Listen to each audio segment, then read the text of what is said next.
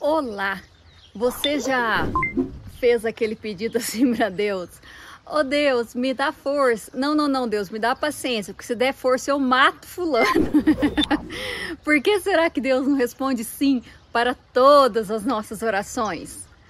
Esse é um exemplo, porque a gente não sabe o que faz muitas das vezes. A gente escolhe o errado, a gente não enxerga lá na frente, a gente não tem noção do que os outros estão pensando e vão fazer. Então, assim, nem, a gente não sabe de tudo.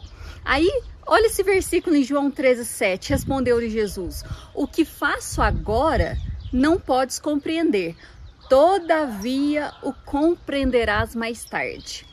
A questão é que a gente não tem paciência do esperar o mais tarde, mas sempre na minha vida, por muitas vezes, eu não recebi um sim de Deus, ou eu recebi um não, ou eu recebi um espera, e aí aquilo. Depois, mais para frente, quando tudo que ele tinha para mim se desvendou, eu louvei a Deus, agradeci e falei: Pai, muito obrigada porque o Senhor me falou não, muito obrigada porque o Senhor não me deu tal coisa naquele momento, porque só agora é que eu estou preparada para receber e para desfrutar disso.